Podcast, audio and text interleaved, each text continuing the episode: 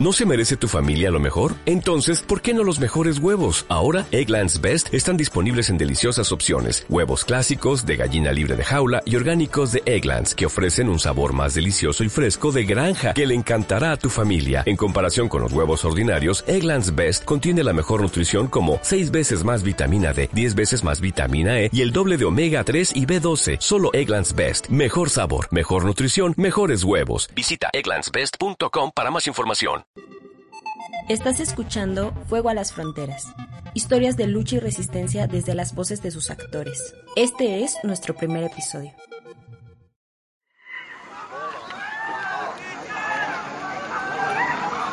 ¡Viene el tren, compañeros! Entre 1993 y 2019, el número de personas refugiadas en el mundo ha crecido hasta 25.9 millones. Es una cantidad que no es tan fácil de dimensionar si no es a través de sus voces. ¿Quiénes son? ¿Por qué han tenido que emigrar?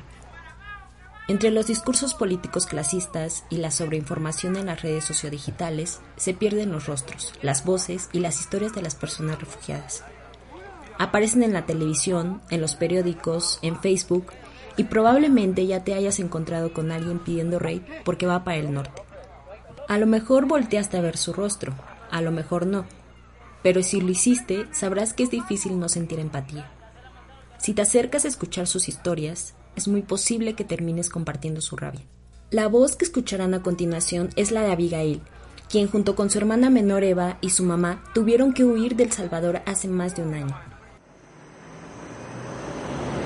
Abigail y su familia entraron a México por el puerto fronterizo El Ceibo Tenosique, en el sur tabasqueño. Cruzaron en marzo de 2019, pero se trasladaron a la Ciudad de México solo seis meses después. Pues me gustaría que para los migrantes fueran más fáciles los trámites, que no fuera tan difícil conseguir empleo, conseguir pues lo básico que es un hogar, la alimentación. Para los migrantes se nos hace muy difícil. Las únicas empresas que nos abren las puertas pues abusan, no pagan bien, no dan todos los servicios, incluso se han aprovechado y siempre es más difícil para los migrantes comenzar desde cero.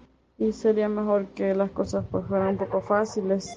Lo que escucharon son los sueños de las miles de migrantes que entran cada año a México pues venimos de abandonar todo lo que teníamos, veníamos de tener una casa, de tener un trabajo, de tener todas las comunidades, bueno, por lo menos las básicas, venimos desde cero y se nos hace el doble trabajo que a una persona normal conseguir empleo, conseguir lo básico. Me gustaría de que para los migrantes fuera igual de fácil de conseguir pues las necesidades básicas para sobrevivir para la familia. Y pues sería bueno que ya no hubiera más fronteras, que cuando uno sale de su casa, de su país, ya sea por desplazamiento forzado, por violencia, o ya sea porque simplemente quiere una vida mejor, que no sea tan difícil pues lograr esa meta y pues obteniendo los papeles necesarios pues es más fácil moverse, es más fácil caminar por la calle sin miedo, pero a los migrantes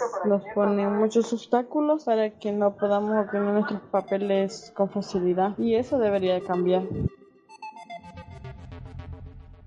La situación para los migrantes que cruzan por México se ha vuelto cada vez más extrema y compleja. Problemáticas como la violencia, pobreza y discriminación han originado estos desplazamientos masivos. Los testimonios que escucharán fueron grabados en julio de 2020. Estos nos cuentan una historia que muy pocos migrantes pueden alcanzar. 17 meses después de que las tres salvadoreñas entraran al país, ahora viven en la zona conurbada de la Ciudad de México. Rentan una pequeña casa de un solo piso, casi no tienen muebles, la mayoría se los han regalado a través de anuncios de internet, pues son cosas que mucha gente ya no va a ocupar y prefieren regalar. Sus únicas posesiones son una tele pequeña análoga, dos sillones bien conservados, una mesa cantinera y dos colchones junto con sus maletas. Encima de la tele adornan y personalizan su nuevo hogar con una bandera de la República del Salvador, un recuerdo que firmaron varias amistades. En la sala entrevistamos a Eva, la hermana menor de Abigail. Nos cuentan que llegaron a México en marzo de 2019. Venían huyendo de amenazas de las pandillas que tienen el control del país. Al día de hoy, prefieren no contar ese momento por su propia seguridad. Por un tiempo vivieron en la 72 el lugar refugio para personas migrantes en Tenosique, Tabasco. Allá iniciaron su trámite de solicitud de refugio al gobierno mexicano. Lamentablemente tuvieron que huir de ahí. Fue difícil salir de Tenosique a Ciudad de México. ¿Por qué lo hicieron? Sí, fue muy difícil. Creo que igual como cuando llegamos a México, al país, igual cuando llegamos aquí a la ciudad. Porque acá era como más porque es mucho más grande que al al estado que llegamos. Y fue como que en Tenosique teníamos como guías, ¿no? En el albergue, ¿no? Los voluntarios, abogados. Entonces era como que teníamos una luz, una esperanza que nos estaban guiando, pero ya aquí fue como mi familia y yo solas, como que nosotras ya teníamos que buscar nuestro propio camino. Mientras solicitaban refugio en Tabasco, la ley migratoria les obligaba a no dejar el Estado y a reportarse semanalmente a las oficinas de la Comisión Mexicana de Ayuda a Refugiados. La oficina está en Tenosique, por lo mismo no les convenía mudarse a Villahermosa, la capital tabasqueña, donde sus oportunidades para conseguir trabajo eran mayores. En junio de 2019 recibieron una llamada inesperada. Era su familia en El Salvador, advirtiéndolas que de nuevo su vida estaba en riesgo que las personas que las habían amenazado en un principio ya sabían dónde estaban viviendo. Inmediatamente dejaron las amistades que habían encontrado con otras mujeres en el albergue y solicitaron un traslado de emergencia a la Ciudad de México. Como empezamos un procedimiento en Tenosique, entonces este, luego como que, bueno, llegó una persona a Tenosique y regresó a donde nosotros vivíamos entonces se hizo como la bulla donde nosotros estábamos. Tuvimos que salir hasta acá, a la ciudad. Fue un traslado repentino, entonces el procedimiento, quedó a medias en Tenosique. La cantidad de personas que llegaron en esa época al refugio llamado La 72 fue la de mayor afluencia desde su fundación en 2011. Más de 2.000 personas estuvieron llegando cada mes entre febrero y junio de 2019. Algunas familias como la de Abigail y Eva se quedaban a solicitar trámites, pero la mayoría continuaba su camino. Entre tantas personas que transitaban, un hombre de su misma comunidad las reconoció en mayo, pero siguió su camino. Aunque no avanzó mucho antes de ser deportado, al regresar a su comunidad extendió el rumor de que las había visto y que incluso tenía fotos. Ellas no saben quién era él, y probablemente él tampoco sabía mucho de ellas, pero venir de un pueblo pequeño facilitó a que la pandilla que las amenazó las encontrara de nuevo. Esta es una de las razones por las que muchas personas desplazadas y amenazadas por su gobierno o por las maras prefieren arriesgarse a cruzar con un coyote o a que migración les detenga, porque saben que en los albergues es fácil que les encuentren. Es común que halcones entren a revisar quiénes están o que vigilen quién sube al tren para dar alertas a las pandillas. Cuando nosotros llegamos acá nos dijeron que no había problema, pero luego nos estaban pidiendo la tarjeta de visitante este, físicamente y no la teníamos. Teníamos que regresar a Tenosique, pero era muy difícil. Entonces, luego que nos dijeron que teníamos que esperar un año para un juicio y de ese juicio iban a decidir si, si nos daban la permanencia o no y el refugio fue como que volvimos a empezar de nuevo, que fue cuando llegamos aquí a la Ciudad de México, que de igual manera llegamos solas, estuvimos solas y pues ya era que teníamos que empezar de cero.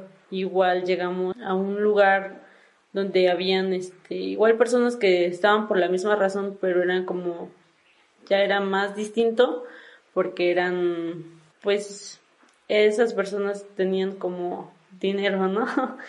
y ya eran como que nos discriminaban igual. Y pues poco a poco fuimos saliendo de, de ese lugar y fuimos luchando ambas hasta que pues de igual manera nos ayudaron. Y fue muy difícil porque al principio nos extendieron la mano y nos las extendieron súper bien pero al tiempo ya como que pues esa mano se aburrió y, ya nos, o sea, nuestros derechos ya no eran igual porque estábamos encerradas, no teníamos nuestros derechos como de comida, agua y fue muy muy difícil. creo que fue la parte más difícil aquí en la ciudad, más no tener a nadie. En esta parte, Eva nos está hablando de un albergue para migrantes en el oriente de la Ciudad de México. En noviembre del año pasado se quedó sin recursos suficientes y pidió a la mitad de las familias que se retiraran, entre ellas a Eva, Abigail y su mamá. Para poder comprender la situación de Eva y la situación migratoria actual, hace falta que pongamos en contexto algunos datos y que dimensionemos el impacto de estos números. La tasa de homicidios en El Salvador durante 2019 fue la más baja de los últimos 30 años. Fueron asesinadas 35.8 personas por cada 100.000 habitantes. La cantidad disminuyó de una forma drástica comparada con 2015, cuando la tasa fue de 105 por cada 100.000 es decir, que en cuatro años la cantidad de personas asesinadas disminuyó dos terceras partes, algo no visto desde antes de la guerra civil. Pese a que estas son buenas noticias, los números siguen siendo los más altos de América Latina. La tasa más baja en El Salvador es superior a la tasa más alta en México en los últimos años. En comparación, México ha vivido una de sus etapas más violentas. La tasa del año pasado fueron 27 homicidios por cada 100.000 habitantes, 20% menos que la tasa salvadoreña. Es difícil de mencionar todos estos números, más aún si se vuelve a pensar que se está hablando de vidas humanas. Estos datos son más visibles en un país con un territorio tan pequeño y de menor población comparado con países como Argentina, cuya población es más de siete veces la del Salvador, o en México, que es 20 veces mayor. Pese a esto, las cifras en feminicidios son proporcionalmente mayores. El Observatorio de Igualdad de Género de América Latina y el Caribe documentó que en 2018 la tasa más alta de feminicidios fue la del Salvador, 6.8 por cada 100.000 habitantes, cuatro veces más que la tasa mexicana. En ese mismo año, Honduras, Guatemala y El Salvador estuvieron dentro de los cinco países con las tasas más altas de feminicidios en América Latina, quienes son también los tres países de mayor migración y tránsito por México. La violencia en El Salvador ha llegado a extremos insospechados. El gobierno aumentó la seguridad en las calles y las pandillas han respondido con un verdadero baño de sangre. El enfrentamiento más reciente ocurrió esta mañana, dejando como resultado muertos, arrestados y una amplia zona de San Salvador cerrada. Entender la historia de cualquier país es complicado. No es la excepción para El Salvador por más pequeño que sea su territorio y población. El surgimiento de las pandillas es la consecuencia de las políticas norteamericanas de encarcelamiento y deportación durante los años 90 y principios de los 2000. La guerra civil que se dio en los años 80 en El Salvador resultó en una crisis política y económica con un saldo de víctimas mortales de más de 75 mil personas, lo que equivaldría a llenar el Estadio Azteca o el Estadio Olímpico de la UNAM. En su mayoría las víctimas fueron civiles que no pertenecían a ningún bando. Esta crisis fue la que motivó a muchas familias a migrar a Estados Unidos. Lamentablemente, la respuesta del gobierno de este país no fue favorable. La encarcelación masiva de migrantes llevó a la organización de grupos de supervivencia y a la creación de contactos dentro de las cárceles para el flujo de drogas ilícitas. Estos mismos grupos fueron deportados a sus países de origen, principalmente El Salvador, donde la forma de organización y jerarquías aprendidas en las cárceles se repitió en la formación de pandillas o maras. A quien busque más información de este tema, le recomendamos también el libro Hoy te toca la muerte, una investigación exhaustiva realizada por el equipo de Marco Lara Clar.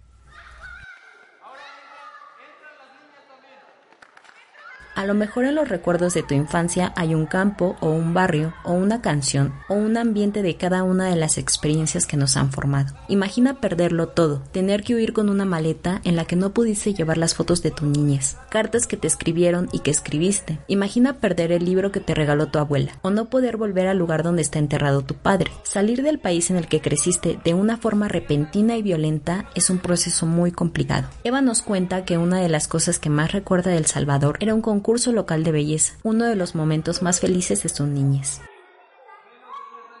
Fue muy bonito porque los trajes fueron hechos a mano de mi mamá, a creación de mi mamá.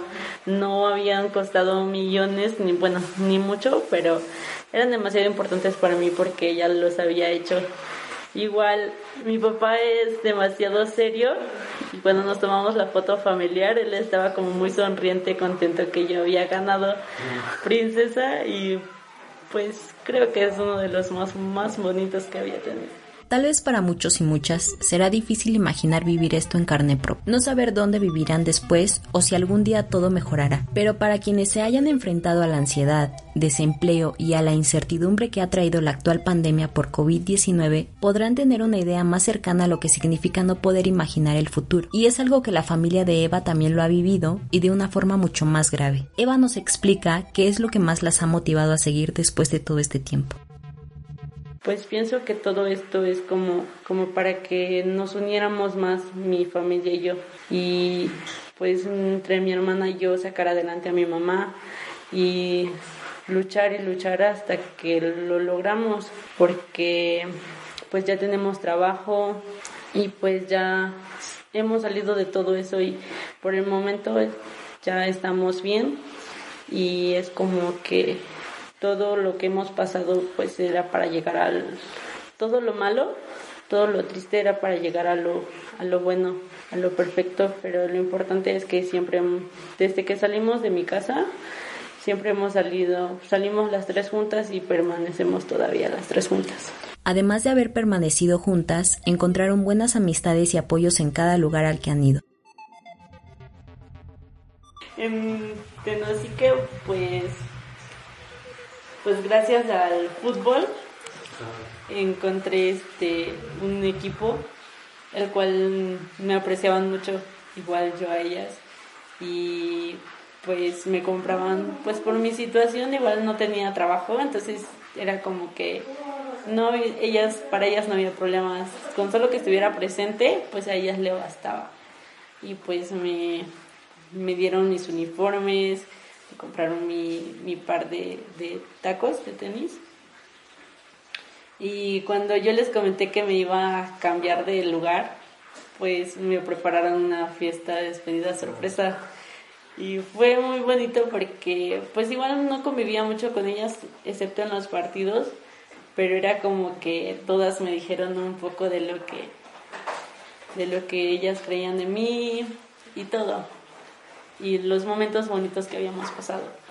Igual, este, bueno, acá se puede decir que el año pasado en mi cumpleaños, aquí en la ciudad, este, igual, mm, a mí me encanta, pues fue como de los más bonitos porque pues empezamos de cero y, y normalmente no era como que tampoco no me imaginaba que me iban a partir mi pastel. Igual es como que acá lo más bonito es que estoy junto a mi mamá y mi hermana. Preguntamos a Eva si seguía en contacto con estas amistades. Sí, sigo, mm, tal vez no con todas, pero sí con algunas sigo en contacto y es como que hablamos y recordamos todo lo que lo que hemos pasado o lo que vivimos de hecho, hay un, hay un pequeño que llegó pequeñito y pues se puede decir que más o menos lo vi crecer. Y le enseñé muchas cosas, le enseñé a hablar, a comer y pues muchas cosas con el cual sí siempre. Y es como que él me manda audios y, y me dice como me decía y es demasiado emocionante porque pues no me ve, hace mucho que no me ve, pero es como que igual la mamá sabe lo que hice con él y, y entonces es, no, no deja que él se olvide de mí, ni yo tampoco no me olvido de él. Y es como de igual manera, como que él a veces se acuerda porque pues creció un poquito conmigo. Y también le preguntamos cómo se sentiría si las encontrara de nuevo. Mm, me sentiría súper porque pues sí sería grandioso verlo como ya está de grande tanto como el pequeño y las demás personas. Como contigo pues me sentí súper no sé feliz ya tenía demasiado de no verte no no platicar contigo. Y como que recordar muchas cosas igual es como que lo volvamos a vivir no y sí pues si yo pudiera, pues yo fuera al lugar donde están todas esas personas y verlas y platicar. Sería bonito.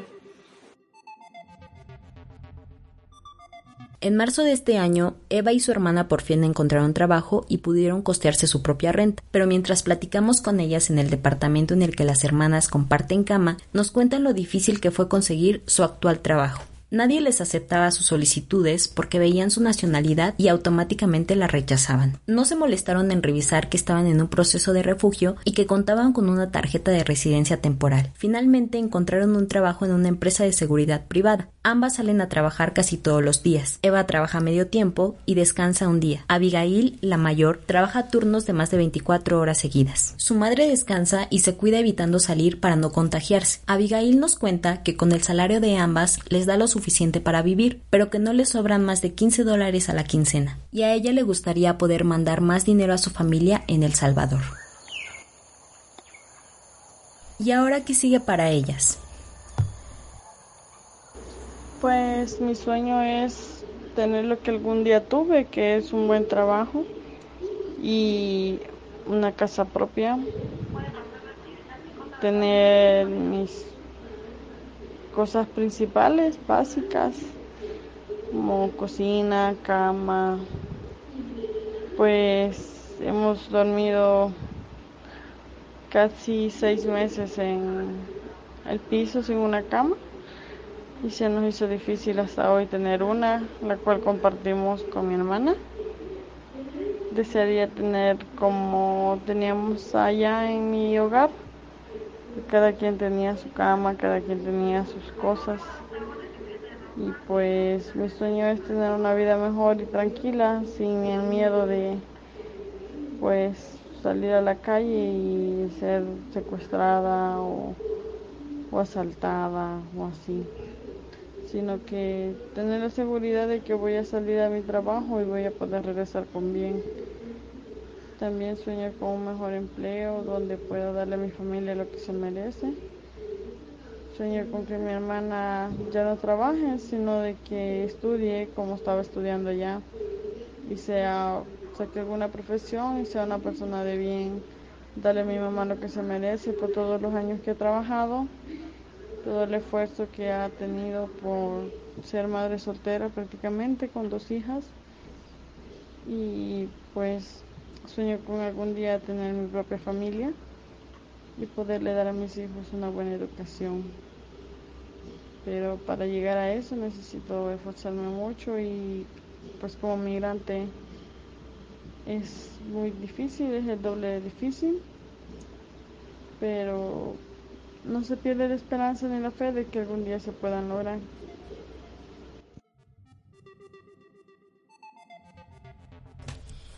Los audios que escucharon durante esta entrevista fueron grabados en julio de 2020. El día 30 del mismo mes, Abigail, Eva y su mamá fueron oficialmente reconocidas como refugiadas por las leyes mexicanas y les entregaron una tarjeta de residencia permanente, lo que debería facilitarles un poco más conseguir mejores trabajos en el futuro. Si quieren conocer más historias de las luchas y resistencias desde las voces de sus actores, pueden seguirnos en nuestras redes sociales. Colectivo Sueña Dignidad en Instagram, Facebook y Twitter. Y sueñadignidad.com es nuestra página web. Continuar con este proyecto depende mucho de nuestras y nuestros escuchas. Ayúdanos compartiendo y difundiendo. En nuestras redes podrán enterarse de qué otras formas nos pueden apoyar en el proyecto. Si tienes una historia de lucha que contar y quieres que ayudemos a difundir, puedes contactarnos al correo suenadignidad.gmail.com o bien escribirnos por medio de nuestras redes sociales. Con esto terminamos. Abrazos combativos y buenas resistencias a todos. La investigación y entrevistas de este episodio fueron realizadas por Angélica Díaz y Luis Ramírez. La edición y diseño sonoro estuvo a cargo de Angélica Díaz. El guion estuvo a cargo de Isabel Pedraza y Luis Ramírez. Yo soy Alejandra Jasso. Queremos agradecer mucho a Eva, a Abigail y a su madre por la confianza que nos tuvieron al contarnos sus historias. Todos los contenidos divulgados a través de soñadignidad.com mantienen la licencia de Creative Commons, compartir igual, bajo atribución de autores y sin fines de lucro. Los segmentos de audio de archivo utilizados guardan las restricciones de uso justo o mediante fair use. Los derechos de copyright de estos fragmentos pertenecen a sus creadores.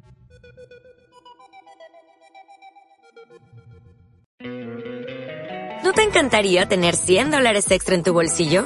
Haz que un experto bilingüe de TurboTax declare tus impuestos para el 31 de marzo y obtén 100 dólares de vuelta al instante. Porque no importa cuáles hayan sido tus logros del año pasado, TurboTax hace que cuenten. Obtén 100 dólares de vuelta y tus impuestos con 100% de precisión. Solo con Intuit TurboTax. Debes declarar para el 31 de marzo. Crédito solo aplicable al costo de la presentación federal con TurboTax Full Service. Oferta sujeta a cambios o cancelación en cualquier momento.